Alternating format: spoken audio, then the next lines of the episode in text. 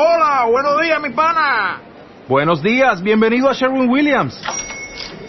¡Ey! ¿Qué onda, compadre? ¿Qué onda? Ya tengo lista la pintura que ordenaste en el ProPlus app. Con más de 6.000 representantes en nuestras tiendas listos para atenderte en tu idioma y beneficios para contratistas que encontrarás en aliadopro.com. En Sherwin Williams somos el aliado del PRO.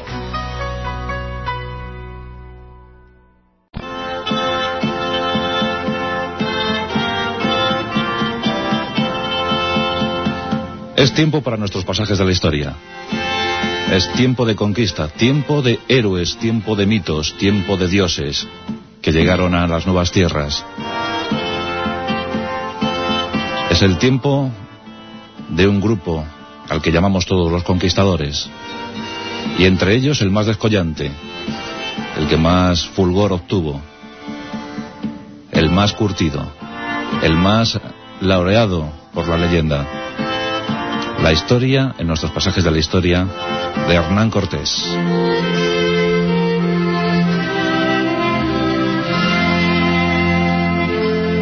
Porque hablar de la conquista de América es hablar de Hernán Cortés y de otros que como él buscaron la aventura, buscaron el sueño, buscaron la riqueza y la fama en los nuevos territorios a punto de ser conquistados. Y en esa cuna de conquistadores, Extremadura, nacía Hernán Cortés en 1485, en la ciudad de Medellín, Dicen los cronistas que nació en familia de buena cuna y de sigua fortuna. Pero la buena cuna propició que el jovenzuelo Hernán Cortés viajara a la edad de 14 años a Salamanca a buscar la virtud, a buscar la enseñanza, a buscar la sabiduría. Era el año 1499 cuando Hernán Cortés llega a Salamanca. Y en ese tiempo se publicaba un libro magno, La Celestina, y en ese contexto llega el joven Hernán a la ciudad de Salamanca. Pretendido afán de ilustrarse, privilegio para muy pocos en la época. Y él, la verdad es que no supo aprovechar ese don que le dieron sus padres, esa facultad que le entregaron sus padres. Y en tan solo dos años poco pudo hacer. Pero sí que supo aprender porque espabilado era. Espabilado, impetuoso, entusiasta, Dicen que consiguió dominar la disciplina del latín, que conseguía hablar con fluidez el latín, pero no consiguió terminar sus estudios. Así, en 1501 los abandona, cuando tenía tan solo 16 años. Y aquí empieza ya a fraguarse la leyenda de Hernán Cortés, porque dicen que en el tramo de 1501 a 1504 buscó fortuna en las lejanas tierras de Italia, bajo las órdenes del gran capitán aunque después hemos podido ver, comprobar, contrastar en las crónicas que ese pretendido viaje a Valencia primero y a Italia después no existió en realidad. Sí que debemos decir que en esos tres años Hernán Cortés llegó a Valladolid y bajo la tutela de un lejano tío suyo fue escribano. Los pocos conocimientos que obtuvo en Salamanca los supo aplicar muy bien a lo largo de toda su vida, como ya veremos. Tres años dedicados más que a trabajar a la holganza, porque el chico era dicharachero, seductor y como hemos dicho antes muy entusiasta y entusiasmado con las aventuras. Y las aventuras no estaban en ese momento en España ni en Italia. Las aventuras llamaban desde la lejana América, desde la recién inaugurada América, el nuevo continente. Así, en 1504, con 19 años, se embarca en su aventura definitiva, rumbo hacia las Américas, rumbo hacia una isla, la española. Y allí se encuentra como en su propia casa. Se desenvuelve como jamás él había pensado que se iba a desenvolver en cualquier ambiente. Y traba amistad con muchos de la época, con muchos de la zona, con muchos del lugar. Se hace amigo de Diego Velázquez, en principio amigos, luego tremendos enemigos. Pero Diego Velázquez confía en ese joven. Y le sugiere la posibilidad de embarcarse en una nueva aventura. En este momento rumbo hacia Cuba. 1511. Diego Velázquez, buscando más riquezas que gloria, llega a la isla de Cuba. Y con él, un joven y aplomado Hernán Cortés. Diego Velázquez le nombra alcalde de Santiago de Cuba. Y allí empieza unos años eh, pues de cierta paz, de cierta dignidad, y ya empiezan los recelos con Diego Velázquez. Recelos que llegarían a consumarse años más tarde. Aquí incluso Hernán Cortés eh, llega a tener ciertos amoríos y llega a casarse con Catalina Juárez. Además, la hermana de Catalina Juárez también andaba enamorada de, Diego Velázquez. Es decir, que la historia estuvo a punto de hacerles cuñados. Y sí, se casó con Catalina. Desgraciadamente la abandonaría al muy poco y se olvidaría de ella. Las promesas que hizo a Catalina quedarían atrás, porque se acercaba el glorioso año de 1519. Unos meses antes, Diego Velázquez empieza a recibir informaciones del nuevo continente. Hablan de oro, hablan de riquezas inmensas y hablan de pueblos salvajes que deben ser prestamente evangelizados. Diego Velázquez, eh, por supuesto, no piensa en la evangelización, piensa en el inmenso caudal de oro que va a llegar a sus arcas y empieza a preparar la estrategia para acercarse a los territorios de la Nueva España, de lo que sería la Nueva España, los territorios de México. Esas informaciones llegaron a cargo de adelantados, adelantados que por allí estuvieron. Uno de ellos, Jerónimo de Aguilar, que conocía perfectamente la lengua maya. Sería un buen traductor para entrar en contacto con las tribus aborígenes y llegar a ese intercambio. Ya sabéis que los españoles siempre hacían buenos negocios, cuentas de colores a cambio de oro. Por tanto, los barcos iban cargados de armas, sí, pero la mitad del barco, la otra mitad de cuentas de colores. Diego Velázquez se entera que Hernán Cortés está preparando su plan aparte. Y entonces esto no hace confiar mucho a Diego Velázquez. Y decide quitarle el mando de la expedición. Pero ya es demasiado tarde. Hernán Cortés ha metido en la expedición a muchísimos marineros, a muchísimos españoles dispuestos a esa aventura. Más que soldados, eran aventureros. Estaban dispuestos a ofrecer su vida, su sacrificio, a cambio de riquezas inmensas que en España no podían obtener. Ya tiene unos cuantos reclutados. Y antes de que Diego Velázquez, el gobernador, decida actuar, Hernán Cortés consigue flotar una flotilla de 11 barcos, con 550 hombres y 16 caballos, 10 piezas de cobre y 4 ligeras. Y en ella embarca el traductor Jerónimo de Aguilar, y se embarca con sus hombres, con sus curas y con algunos científicos. Eran 11 barcos, la cifra de hombres en torno a los 550. Rumbo hacia México.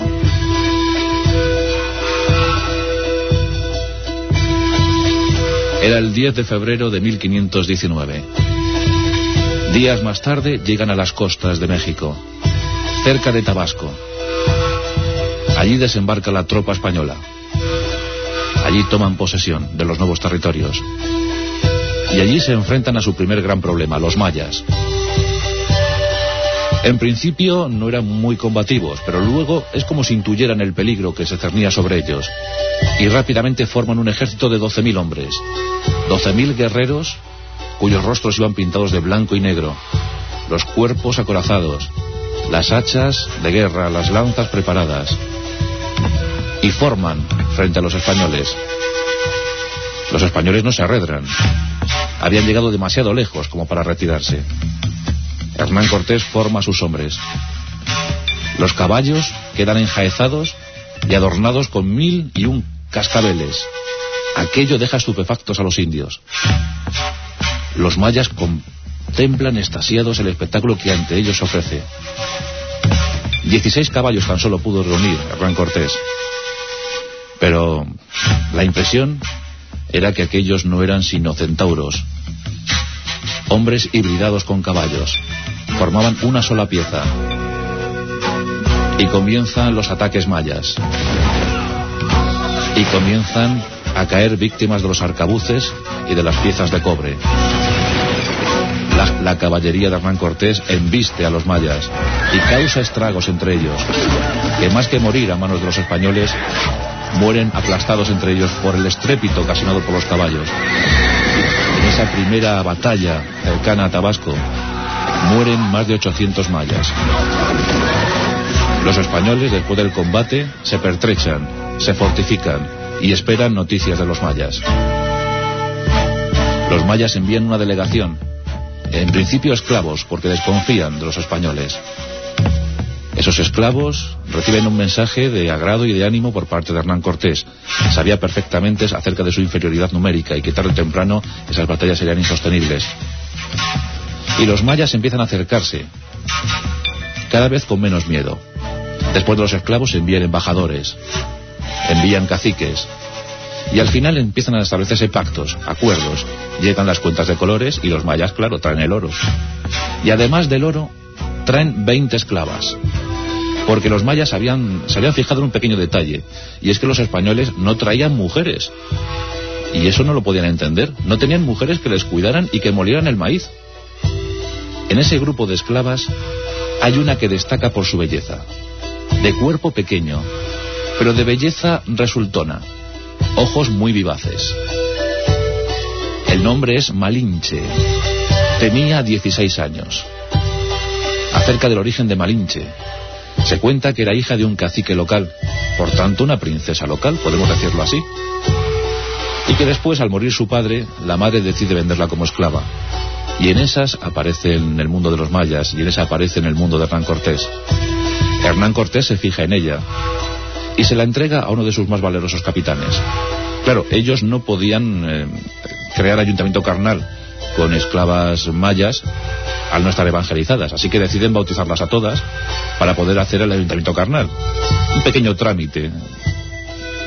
Y en el caso de Malinche, el nombre que le toca en suerte es el nombre de aquella santa que murió martirizada junto a sus siete hermanos en Orense.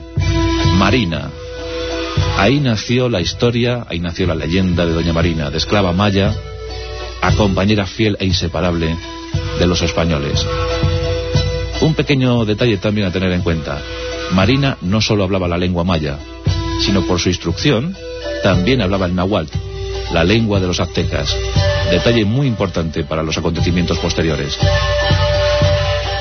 Los españoles estaban asentados en el territorio y en eso que Moctezuma, que era el líder carismático del imperio azteca, decide enviar embajadores y espías para comprobar lo que está ocurriendo. La vieja leyenda de los aztecas hablaba de Quetzalcoatl. Quetzalcoatl era el dios azteca, aquel que guió a los aztecas durante un tiempo y que después esto le dieron la espalda y se fue del mundo azteca con la promesa de volver algún día. Cuando aparecen los españoles, los aztecas creen interpretar que Quetzalcoatl ha regresado, ha vuelto, que las leyendas de sus ancestros tienen sentido, que cobran sentido, y envían espías y embajadores para averiguar qué narices está pasando. Cuando llegan los aztecas a los territorios de los españoles, claro, había una confusión porque Jerónimo de Aguilar solo conocía el maya, y nadie se podía entender bien con aquellos aztecas que habían llegado. Pero de repente, la joven Doña Marina, la joven Malinche, se acerca a los aztecas y les habla en su lengua de forma muy vivaz, muy lenguaraz. Ella se lo transmite a Jerónimo de Aguilar y Jerónimo de Aguilar a Hernán Cortés. Imaginaos la situación. Allí para decir cualquier cosa deben que reunirse cuatro o cinco. Pero la situación empieza a ponerse propicia para Hernán Cortés. Empieza a frotarse las manos. Y con sus hombres empieza a adentrarse en el territorio azteca. En principio todo iba bien, pero se empezaron a topar con una suerte de tribus muy guerreras, muy belicosas. Y así llegaron al territorio de los calchatecas. Más belicosos jamás habían visto. Los calchatecas atacaban de forma incesante, hostigaban de forma incesante a los españoles. Pero no podían con ellos. Los españoles estaban muy determinados a vencer. Eran conscientes de su superioridad. Sus armaduras, sus piezas de cobre, sus cañones, sus arcabuces, sus ballestas, les hacían casi invencibles. Los calchatecas reúnen a sus brujos, reúnen a sus chamanes, y estos determinan que al ser hijos de los dioses, a ser hijos del sol, durante el día no podrían ser vencidos, pero sí en la noche. Y los calchatecas deciden atacar por la noche. Pero Doña Marina comprende el peligro ve llegar a los primeros, camuflados, avisa a Hernán Cortés y este pone fin a la internada. Al fin, después de ser sometidos los cachatecas, consigue una alianza que sería duradera a lo largo de toda la conquista de México. Hernán Cortés, ya ciertamente armado por algunas bajas, funda la ciudad de Veracruz. Allí deja una pequeña guarnición y sigue avanzando, porque el gran objetivo de Hernán Cortés era Tenochtitlán, la gran capital del imperio azteca. Avanza con menos de 400 hombres y unos 4.000 guerreros calchaltecas, y todos hacia Tenochtitlán. Sigue teniendo cierta oposición local, aunque los aztecas están más curiosos que belicosos. Quieren saber a qué demonios se están enfrentando. ¿Quiénes son esos que vienen montados en esas bestias? ¿Quiénes son esos que arrastran piezas que sacuden fuego desde sus bocas? ¿Quiénes son esos que logran disparar y matar a distancia? Intentan averiguar qué está ocurriendo. Los españoles y sus aliados llegan a la ciudad imperial de Tenochtitlán. Un joven y valeroso capitán español sube al volcán Popocatepetl y desde allí con un grupo de españoles contempla estasiado lo que ante él se ve. Una ciudad casi flotante, muy parecida, porque aquellos soldados españoles habían sido curtidos en las guerras de Italia, muy parecida a Venecia, sobre lagunas, una ciudad inmensa. Se puede decir que cubierta por centenares de miles de aztecas. Se cuenta que la población de Tenochtitlán llegó a tener un millón de habitantes. Ante ese millón de habitantes, ante el máximo esplendor del imperio azteca, se encontraban poco menos de 400 españoles y unos 3.000, 4.000 cachaltecas. ¿Qué harían? ¿Qué pasaría? Moctezuma quiso conocer a su enemigo. Y provocaron, provocaron un encuentro. El encuentro entre Moctezuma y Hernán Cortés pasará a la historia. Hernán Cortés incluso intentó abrazarle, cosa que impidieron los allegados de Moctezuma, al tener a Moctezuma como un ser divino. En definitiva, se resuelve la entrada de los españoles de forma pacífica en Tenochtitlán. Y la entrada de los españoles también quedó impresionada en las retinas de los aztecas. Imaginad la situación. Cinco líneas crearon los españoles para entrar. En una primera línea, Hernán Cortés y tres de sus capitanes, subidos a lomos de sus caballos. Llenos de cascabeles, los caballos enjaezados, la impresión debió ser tremenda para los aztecas. Detrás de esa línea, un grupo de ballesteros, con las ballestas cargadas, por supuesto. Detrás, el grueso de la caballería, que en este caso eran doce. Y detrás de esos doce, los arcabuceros. La infantería, y detrás de toda la infantería, el grupo de aliados calchatecas. Y así, de forma parsimoniosa, entraron en Tenochtitlán. Aquellos cuatro, siendo vanguardia de un grupo de poco más de 400, entraron en la ciudad más importante de América. Fueron respetados. Se asentaron en el centro de la ciudad. Tomaron un palacio y allí se establecieron. Pero rápidamente los capitanes comprendían que su situación era muy forzada.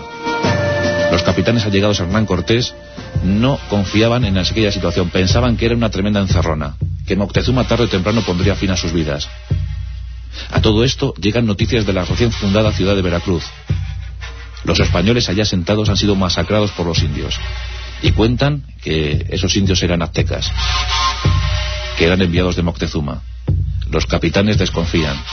Le sugieren a Hernán Cortés la posibilidad de apresar a Moctezuma, de tenerle como rehén para salvaguardar sus vidas.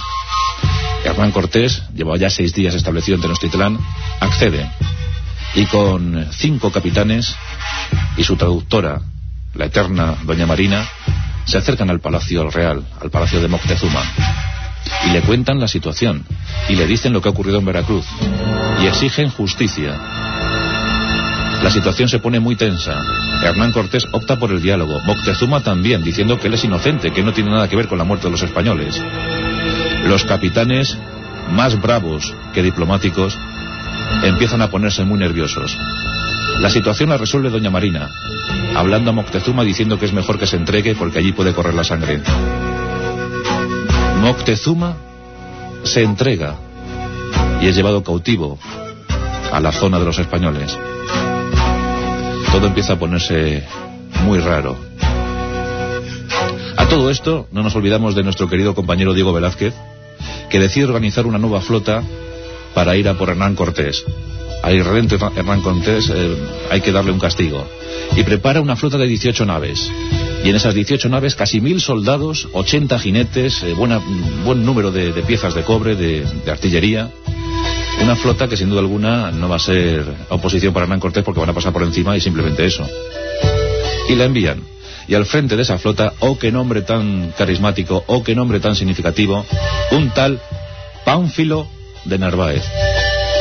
Pues el bueno de Pánfilo iba muy confiado al frente de sus mil hombres.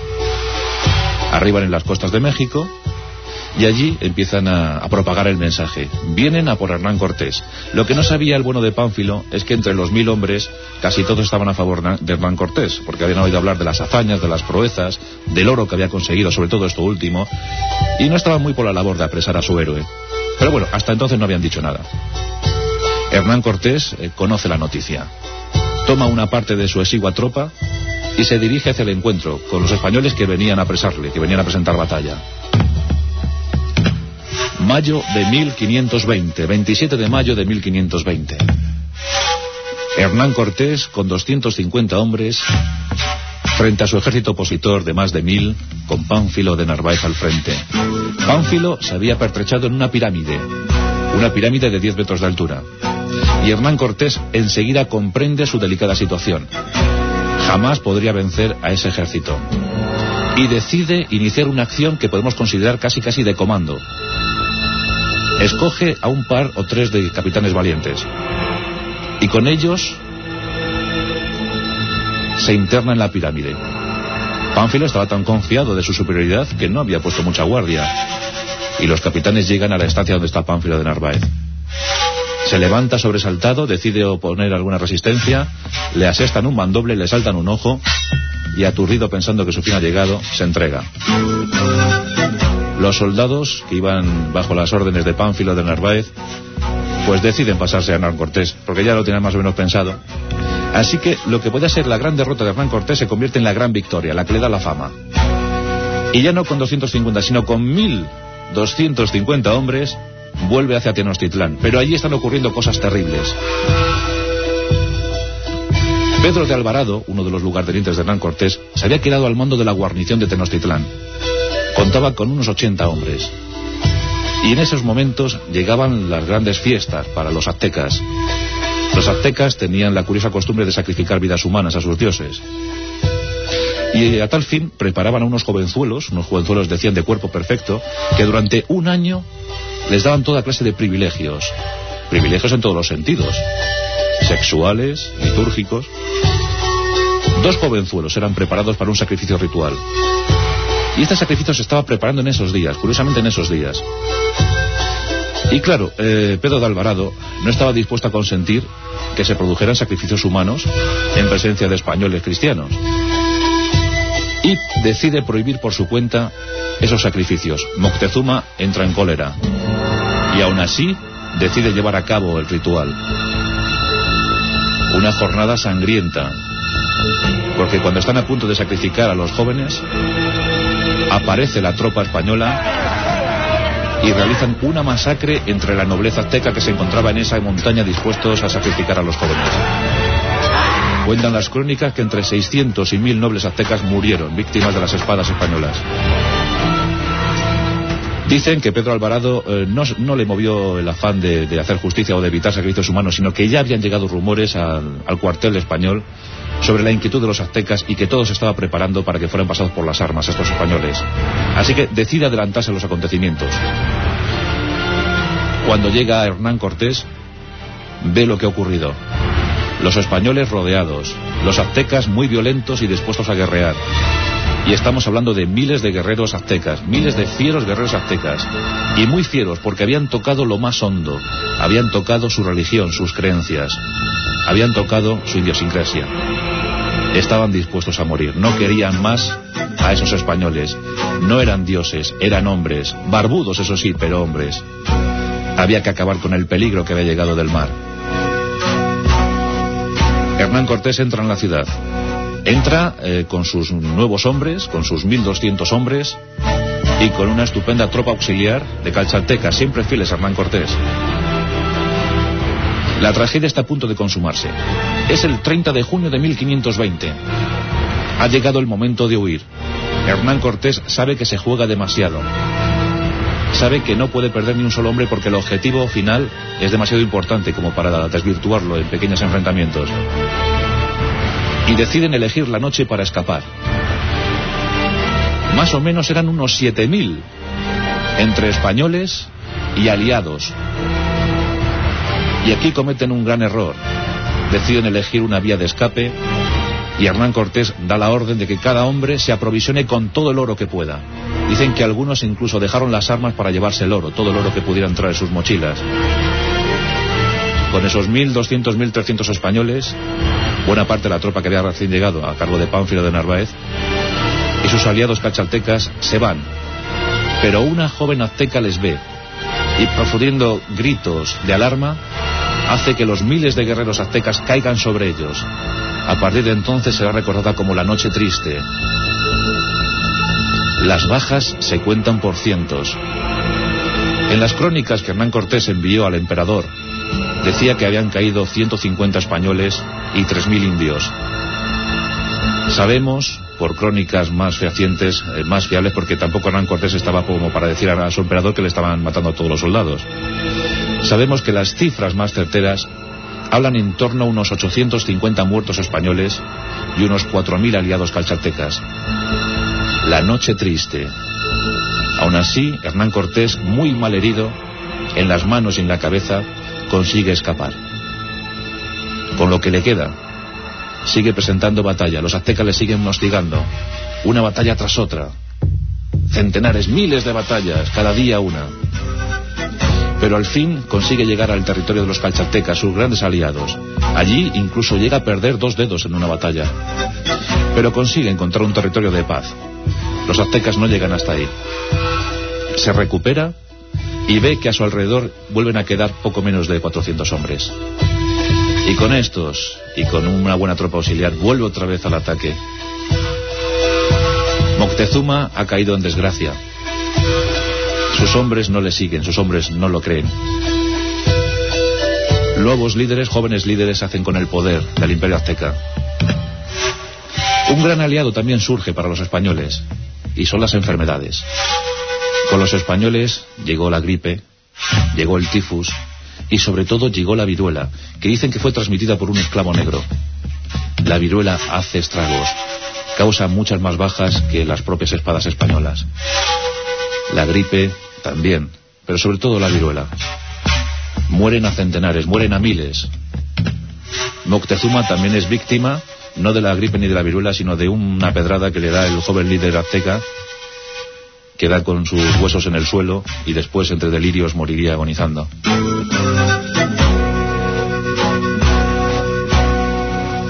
Y el último líder azteca, Cuauhtémoc, es apresado y colgado también por, por Hernán Cortés. Y Tenochtitlán cae. Y allí se sienta Hernán Cortés. La historia curiosa de la conquista. Y Doña Marina siempre a su lado. Se puede decir que técnicamente la conquista de México termina en septiembre de 1521. O sea que duró poco más de dos años y medio, aproximadamente dos años y medio. Aunque bueno, hubo reyertas, hubo combates, incluso rebeliones en la propia tropa española que duró hasta 1523. El tiempo que estuvo Hernán Cortés en América va desde 1519 a 1540. Y desde allí pues comenzó una serie de exploraciones. Por ejemplo, descubrió la Baja California, que se pensaba que era una isla hasta que se constató que no, que era simplemente una península. Llegó al Pacífico. Y sobre todo sus narraciones, las obras de su autoría, que eran tremendamente descriptivas. También fue una gran aportación a la nueva geografía que se estaba empezando a conocer en los territorios de la Nueva España. Y tuvo un hijo, tuvo un hijo con doña Marina. Dicen que la amaba profundamente, que estaba enamorado de aquellos ojos vivaces. Con doña Marina tuvo un hijo, Martín, que claro, no fue reconocido. No fue reconocido porque llegó Catalina Juárez, os acordáis de Catalina Juárez, os hablamos de ella al principio, se había casado con ella, y claro, reivindicó su derecho de esposa, y más con el nuevo y enriquecido Hernán Cortés. Aquí hay un dato terrible en la historia de Hernán Cortés. Llegó más o menos en octubre de 1522 cuando doña Marina ya estaba a punto de dar a luz. Y claro, Catalina estaba negra, estaba enrabietada. Y después de una cena muy suculenta, muy apetitosa y con mucha bronca, Catalina se va a dormir a sus aposentos. Y detrás se va Hernán Cortés.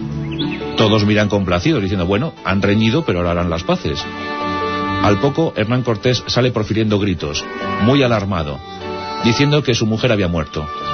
Todos acuden y encuentran a Catalina postrada en el lecho, con unos moratones tremendos en el cuello y con su collar de oro roto. Era el 1 de noviembre de 1522. ¿Qué había pasado con Catalina? No, no pudieron echarle la culpa a Hernán Cortés, no se atrevieron. Pero siempre esa leyenda pesó sobre la historia de Hernán Cortés. Era la historia negra de Hernán Cortés. Posiblemente asesinó a su primera mujer. La historia de Hernán Cortés, que en 1540 regresaba a España para ponerse al servicio del emperador, emperador Carlos I de España y V de Alemania. Hernán Cortés siempre había cumplido con su emperador. Cada botín, de cada botín, un quinto era extraído para el emperador, para cubrir las guerras en otros sitios, en otros lugares. En, 1540 regresa a España ya muy cansado, con 55 años de edad, y aún así decide emprender una nueva campaña militar al lado de su emperador, la campaña de Argel. A tierras africanas se va. Pero luego ya muy mermado se casó de nuevo, fue nombrado marqués y con su segunda esposa, la oficial, tuvo cuatro hijos. Aunque luego ya por fin se consiguió reconocer a Martín, al primogénito de doña Marina. Qué tiempos para Hernán Cortés, que luego entró en el olvido. Fue abandonado por su emperador. Eso es al menos lo que él pensaba.